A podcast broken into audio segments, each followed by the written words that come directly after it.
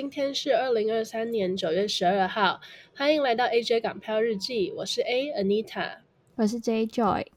在我们的日记中，我们会以港漂生的视角分享海外求学经验，跟你一起探索文化差异，讨论不同议题。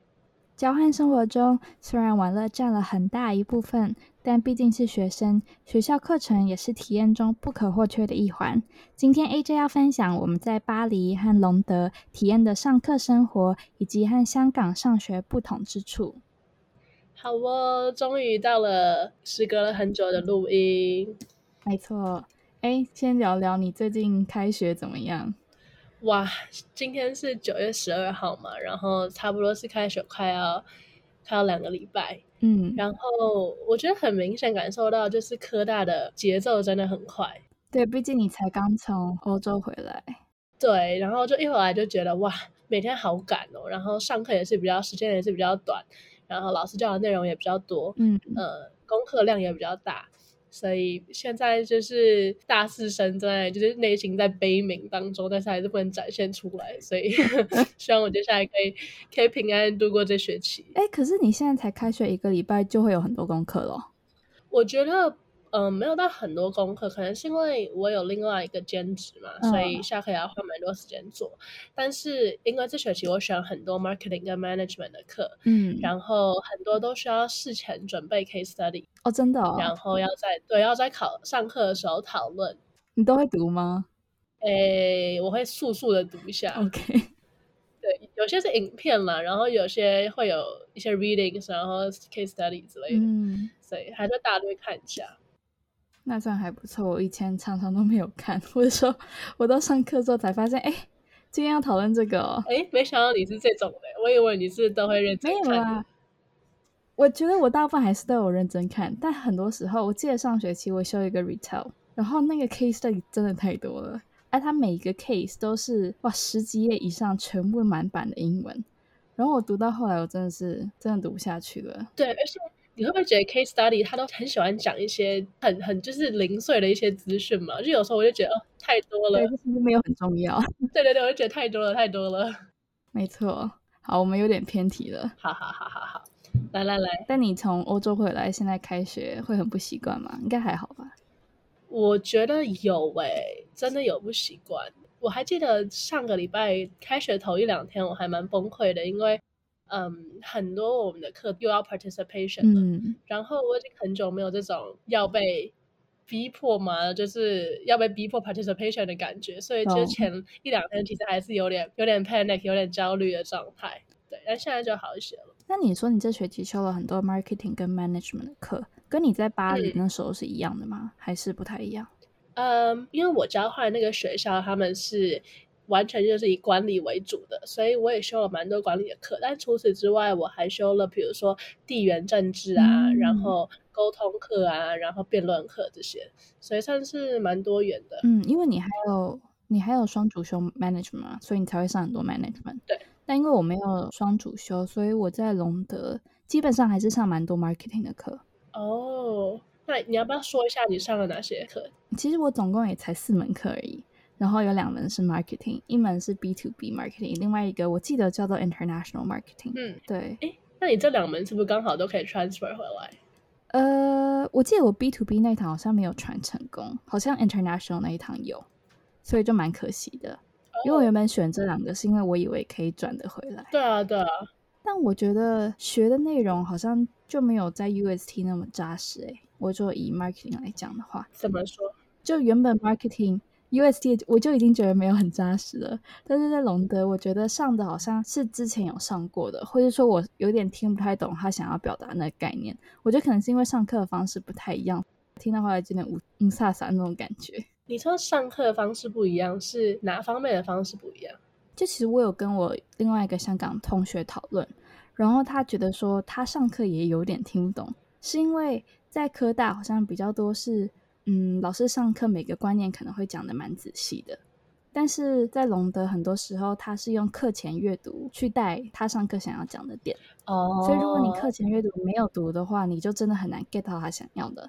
然后老师每个点我觉得带的也都蛮快的，嗯，所以就会有点抓不太到重点，或是有点不能理解那种感觉。所以就是不能不看 case study 的部分，对吧？真的，真的，哇！所以他是比较注重回家的这种自己要做功课，然后那课堂上呢，他如果不讲不讲那些观念的话，他是着重在讨论吗？还是他是以什么形式？我觉得他可能也不是说他不讲观念，但是他会用你阅读的那些内容去带那些观念。所以如果你没有一个知识的基础点的话，嗯，你会很难去理解他要他想要表达什么。了解了解，那跟你在巴黎一样吗？在巴黎哦，老实说了，我在交换的时候我是没有在准备的，没有认 真。我根本我根本考试也都是可能前一天，然后赶快赶快翻一下，赶快翻一下。对啊，所以我其实没有做太多的准备工作。但是，嗯，如果要说到他们上课的氛围的话，我会觉得，其实法国人来说，他们其实不是很踊跃发言的类型。嗯，这件事情让我很讶异，因为大家不都会觉得欧美学生就是比较踊跃发言，会积极讲话嘛？但其实巴黎的学生，我觉得还好。你的班上通常都是巴黎的学生吗？还是很多是 international student？嗯，有会有一部分巴黎的学生，然后有一部分 international students。然后，嗯，我觉得会讲话、会 participate，其实也就是班上固定可能五只手指头数得完的同学。所以老实说，我觉得跟在香港的状况没有到差很。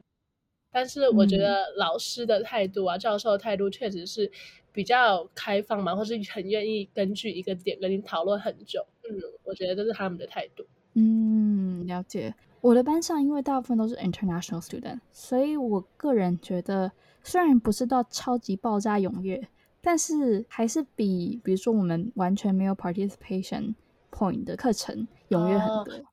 我记得你有跟我提到说，你觉得他们不是为了 participation 去举手的。嗯，就是因为在香港，老师为了，我不觉得这是鼓励啦，我觉得就是想要大家在课堂上面多讲话，所以就会有一个分数是取决于你上课有没有踊跃的发言。大家为了想要得到那个分数。就会一直疯狂的举手，那举手的程度，特别是我们上 marketing 跟 management，那举手的程度真的很真的很疯，就而且就是大家有点像是为了要讲话而去讲话，所以很多时候大家的回答或者是大家的想法都是很雷同，或是其实很没有必要去讲的，所以就有点像有点像拖累课程的进度嘛。呃，懂你的意思，懂你的意思。嗯，但我觉得在欧洲的话，他们一旦举手去发言，是他们真的很想要跟大家分享他们的观点，或者是他们认为老师哪里有问题，哪里他想要挑战老师。所以我会觉得他们是言之有物，不太跟跟香港的状况不太一样。嗯，对，补充一下，我们学校啊，为了要记录每个人讲了多少话，嗯、甚至会每次你一 participate 会给你一张纸，哦，然后教授会记录你的一个学期讲话的次数，来算你有多少 participation 的分数。对，我觉得虽然这就是一个很很数学方式来计算，可是你没有把发言的品质啊，或者是也考虑进去。对，没错，就只是看那个数量而已。嗯，我觉得。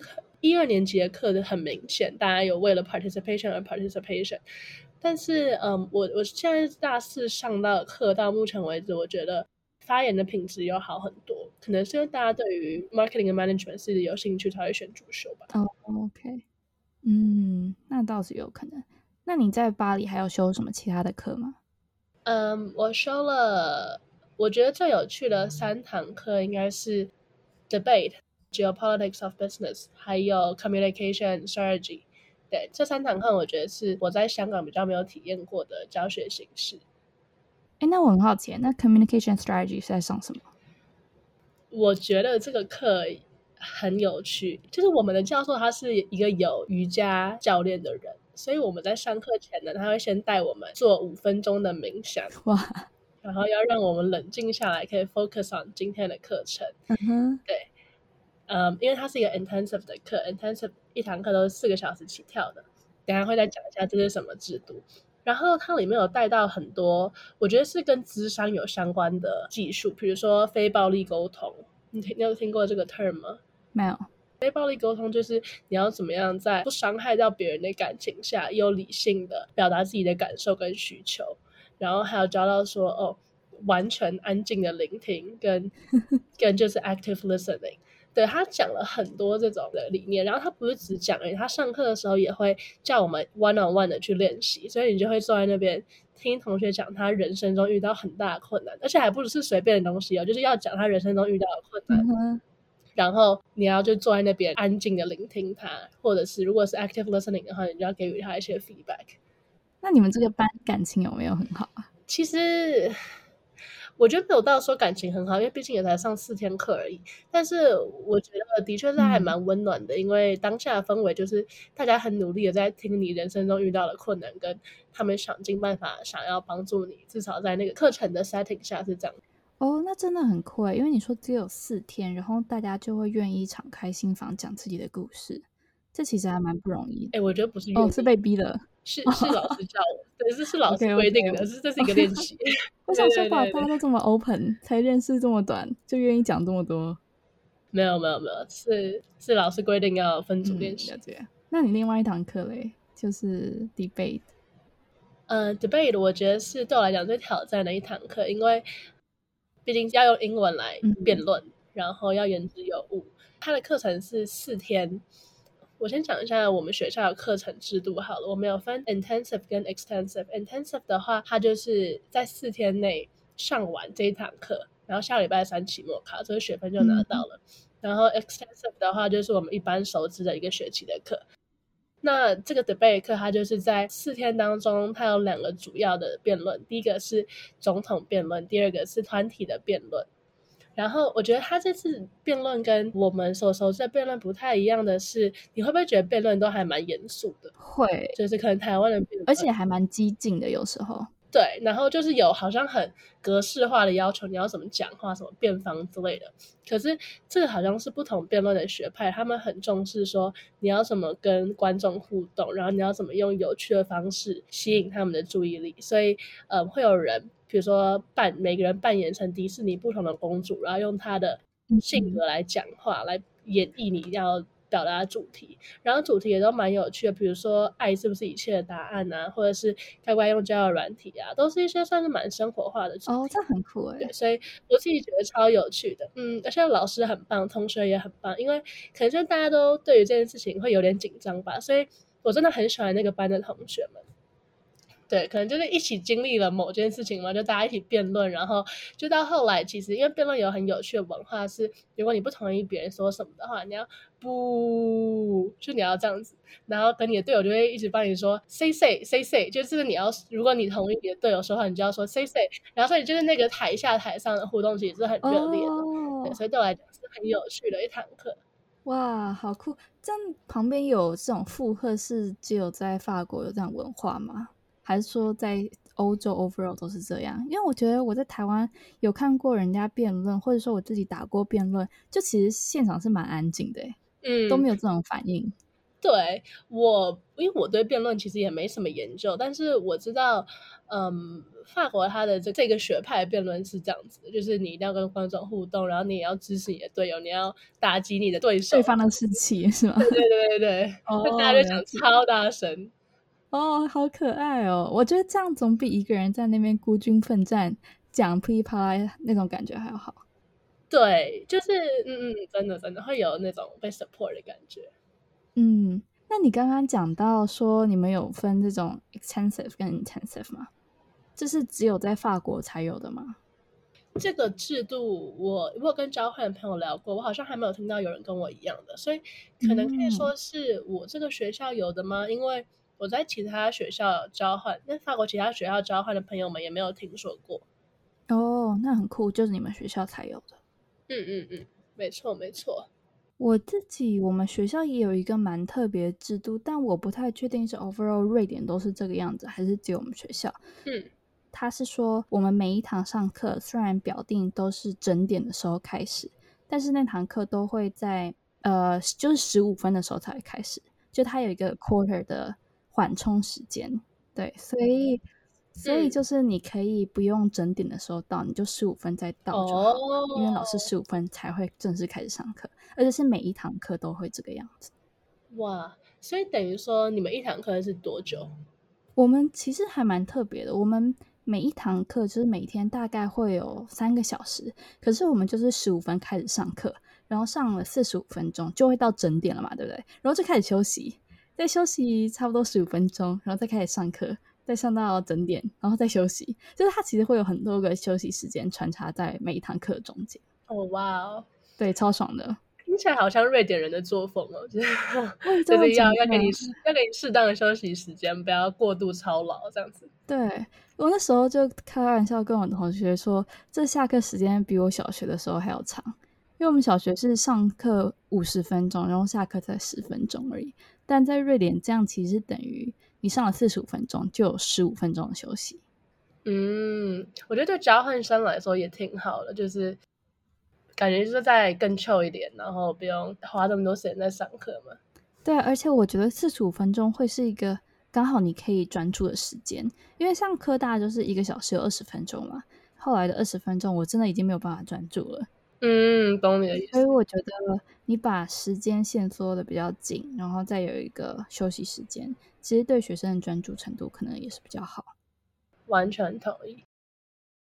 好，那就想必这个上课时间应该是你很你很 enjoy 跟喜欢的部分。那除此之外，你还有什么特别喜欢在隆德上课的东西吗？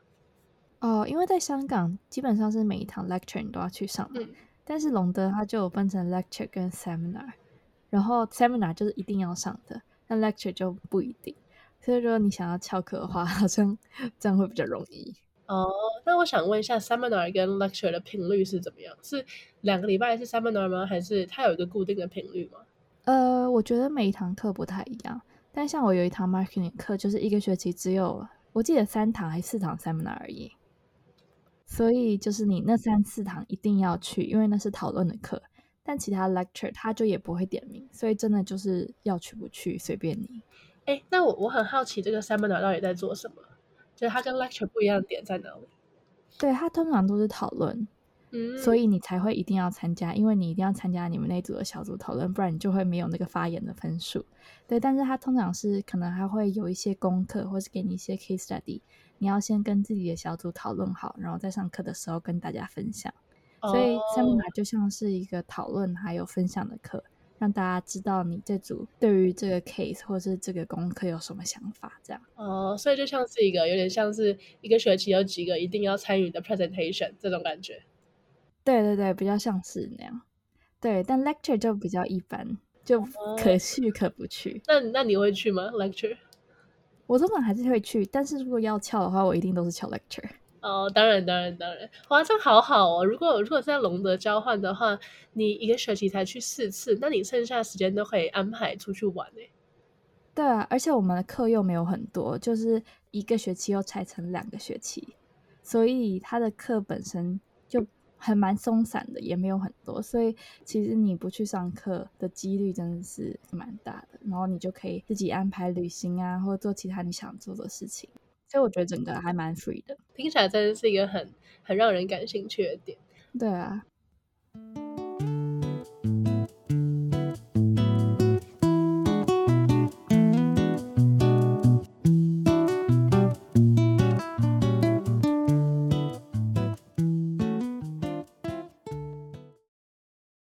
那你你说完你喜欢的部分，我可以简单讲一下我喜欢。我在就是巴黎交换喜欢的部分是哪些？嗯，我蛮喜欢他们。跟香港不一样的是，我觉得科大蛮理论的，不知道你有没有这个感觉？嗯。可是我之前在上一个呃 marketing 分析的课的时候，教授就是跟我们讲很多算式，然后 model 要我们去算。你说的理论是说？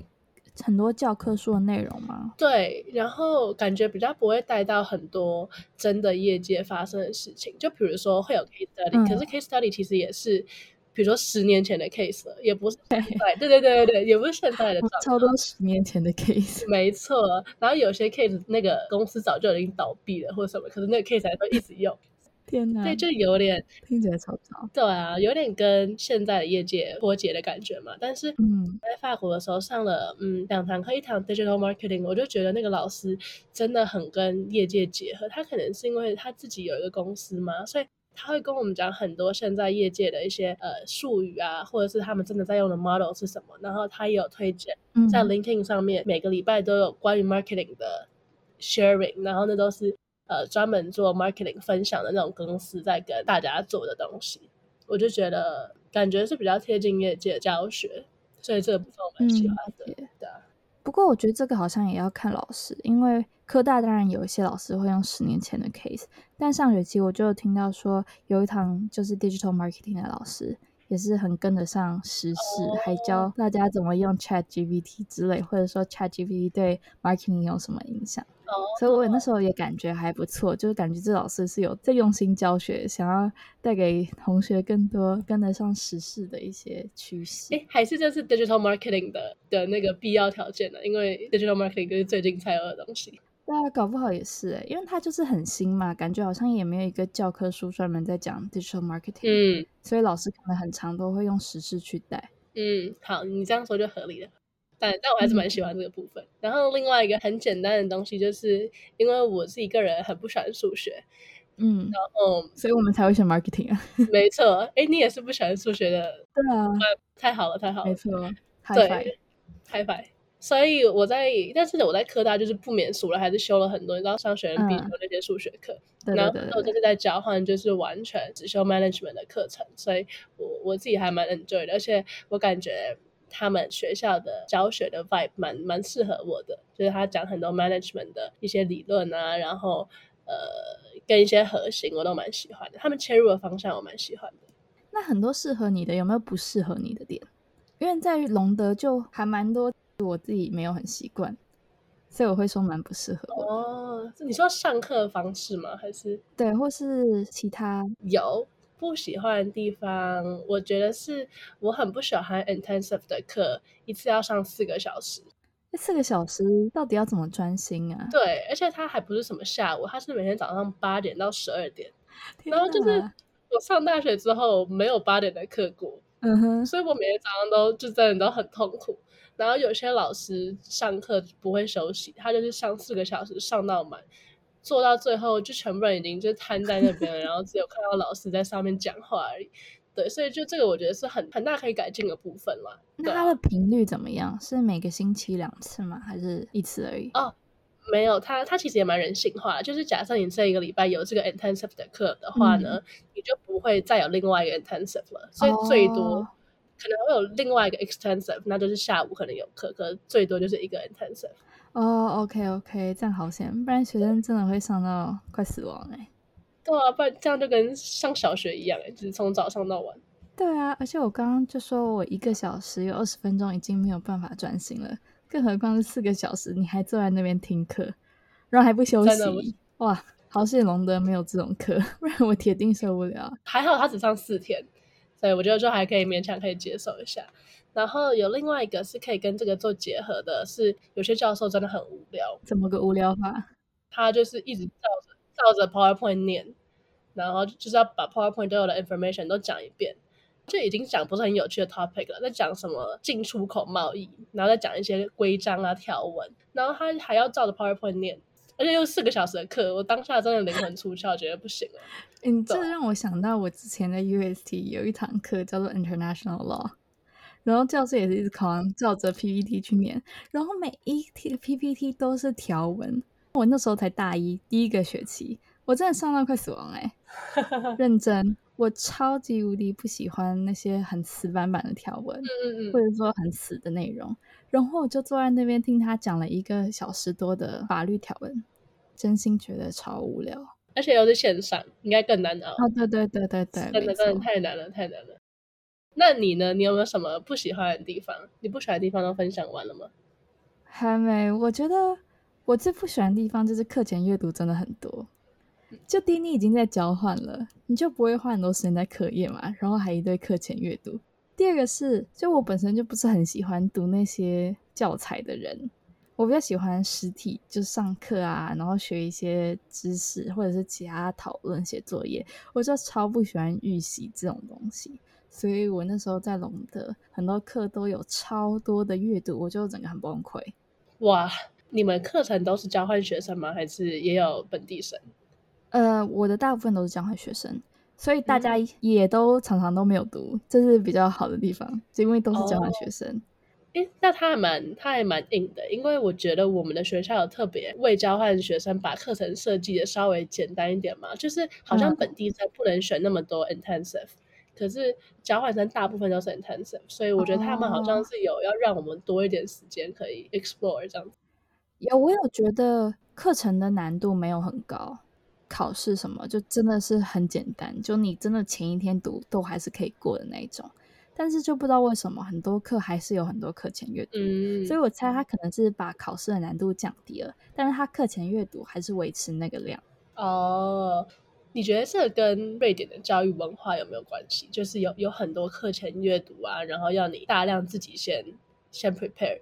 这样子的，我觉得应该是应该跟他们这个文化是有关系的。就我觉得他们真的很注重自己的学习，老师不是就是 be responsible for all your learning，就他只是一个 facilitator 的角色，但是很多时候。你还是要自己主动去学，主动去看，吸收这些知识。所以我觉得他们还蛮重视自己预习啊，或是课后复习。嗯，跟香港就蛮不一样的。我觉得香港的学生，我们就是很依赖老师。哦，哎，但我觉得好像跟台湾比起来，香港又是稍微老师会少管你一点，台湾感觉就是更多，哦、因为台湾大学还有班级嘛。对对，然后导师还会就是稍微提醒大家什么什么注意事项之类的。哦，真的应该会吧？他们还会就是一周有一个班会，然后导师会宣布事项，然后有时候台湾的大学耶，对啊，他们台湾大学有班，我知道他们有班，但我不知道他们每个班有导师，还有全班聚会的时间呢。有有啊有啊有啊，哈，真的哦？对啊对啊，所以嗯。我爸到现在都会问我说：“哎，啊，你那一班是怎么样？”我说：“我没有班。” 对，我跟你讲，我台湾家人也超爱问我们班怎么样，或是朋友聊天也说你们班怎么样。可是我说我完全没有班，而且我们同系的人有谁，我其实也不太知道。嗯，我们系有一百多个人吧，还可能更多，才一百多个啊？呃，可能更多啊，我不确定。对啊，就跟自己的戏很没有连接，完全没有那个凝聚感。哇哇，我们哎。好，这个感觉可以讲一个集了。我们今天一直不停的冒出很多之后那个不同集的主题。对，诶，然后最后啊，还有一个不喜欢点是，我觉得不知道是欧洲人比较奔放吗？我感觉他们上课还蛮爱讲话的，就特别是你说自己聊天的那种讲话。对，不是举手发言，他们是自己聊天，而且聊得很大声。然后啊，真的哦。嗯，而且。这个没有什么意思，但是大部分都是南欧的朋友们，或者是或者是中南美洲的朋友们，oh. 可能就是你知道天性比较热情奔放一点嘛，比较没在 care，所以他们有时候讲话真的很大声，对，还蛮干扰的。哦，哎，这好像在我课堂比较没有哎，我的课堂我反而觉得还蛮死气沉沉的，有时候。是哦，我反而就是他们有时候，嗯、我记得 communication 那一堂课啊，有一个环节，因为你知道。Communication 就是很重视交流嘛，所以有一个环节是我们要写纸条、嗯、跟老师说他可以 improve 哪一些方面。然后大概三十个同学，有有二十个都有说班上同学真的太吵，你可不可以制止一下？因为真的很吵，没有办法上课那种。天哪！对，天哪！哎，那你会比较喜欢这种比较吵，还是很死气沉沉的课？我我宁愿死气沉沉的，因为。哦，真的就很很干扰啊！就是他有时候都就是一直嘻嘻哈哈在那边笑、哦、笑，我想说，哎、欸，够了。那你会你会去制止他们吗？还是不会？或者说有同学会去制止吗？好像也没有，也没有同学制止。哦、对，这个我还蛮讶异的，我以为他们会他们会制止。对，可能因为大家都是交换学生吧，感觉。对，好像忍一忍就够了，也不太会想要去发生冲突或者什么之类的。嗯，就不太想要节外生枝吧，我觉得。嗯，但你应该来体验看看我们 死气沉沉的课。哇，这个瑞典人，我一想到就觉得是还蛮还蛮有距离感，然后冷冰冰的感觉，所以所以死气沉沉好像没有很意外。没有，我觉得其实也不是瑞典人的问题，因为我们那堂课其实没有很多瑞典人。哦、但我觉得就 是真的太无聊了，然后天气又很，你知道外面又很阴暗，哦、就冬天嘛，嗯、就整个教室真的死气沉沉一片。哇！那时候我就跟同学两个人下课的时候就觉得很好笑，因为就觉得好像老师也快要上不下去，学生也要听不下去那种感觉。真假？到底为什么？到底是无聊到什么程度？是老师不会互动吗？还是内容无聊？还是什么部分无聊？可是内容也很硬嘛，然后老师又很常照着 PPT 讲，嗯，也没有问什么问题，对啊，所以整个氛围就真的很很低气压那种感觉。OK OK，超搞笑，真的很，我就想象在那种外面全黑，然后呢，你就全部同学也都不想听课，老师一看起来很无聊。没错没错。还有另外一个我很想分享，但不是说我不喜欢，只是说我很不习惯。就是我们有一些考试，你要先上网报名才能去考的，不是说你直接人到现场就可以开始考，嗯、或者学校就会假设你一定会参加这次的考试。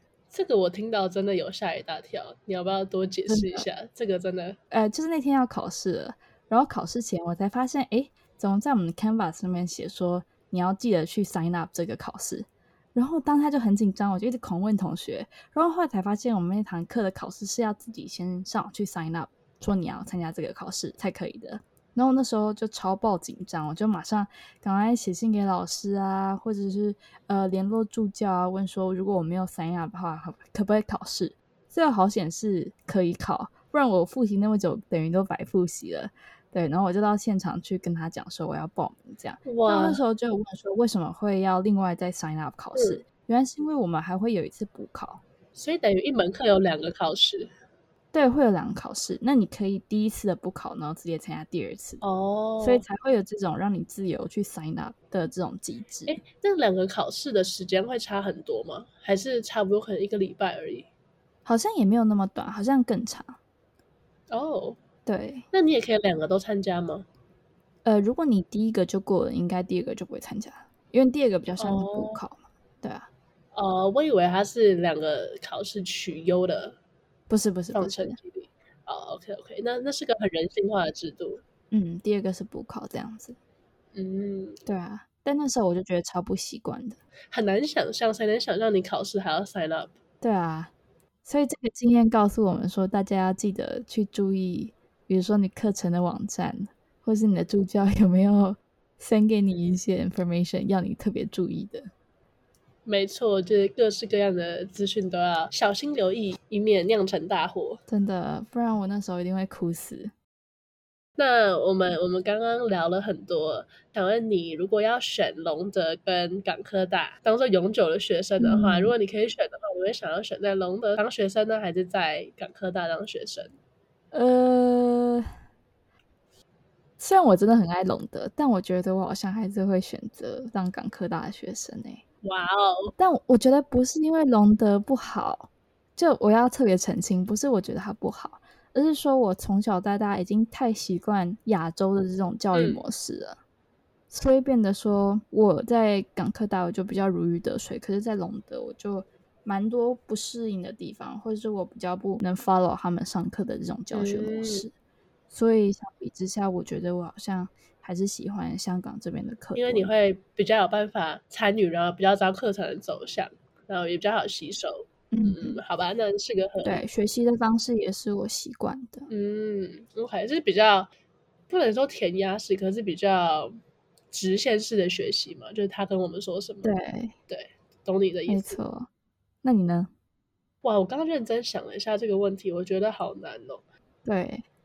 的确是一个很 tricky 的考试，但是我想了一下，我觉得我会选法国那边。嗯，就虽然我可能没有真的体验到本地人上课他们的状况，可是我自己是蛮喜欢教授是秉持着一个很很开放的心胸在听你的意见，然后就课堂上的辩论也还蛮常见的。对，我自己还蛮喜欢这种感觉，然后我可以很深入的听到我同学对一个议题的想法，我觉得很不错。然后加上我觉得他们 workload 没有那么重，节奏比较慢一点，所以嗯，我觉得可能比较适合我这种个性的人吧。对啊，我觉得香港真的压力太大了，对啊，节奏太快。嗯，所以我觉得最好的方式其实是我们保留我们。